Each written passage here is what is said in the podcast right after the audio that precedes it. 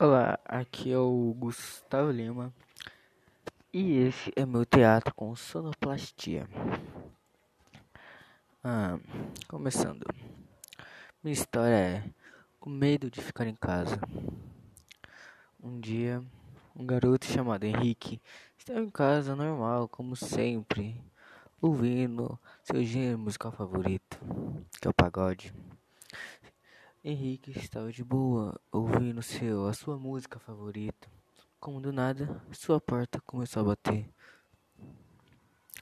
Ele, sem entender nada, ficou com muito medo, pedindo, né? pedindo que nada acontecesse com ele. Claro, o garoto estava com medo, estava sozinho e a mãe estava trabalhando. Ele só ouvia a porta. Só estava ouvindo a porta. Ele com muito medo se trancou no quarto e ligou a TV bem alto, né? Para que nada acontecesse. Ele ligou a TV ficou quieto, tentando ouvir alguma coisa. Noah não ouvia nada. Então ele pensou: deve ter acontecido nada, deve ter sido a minha imaginação.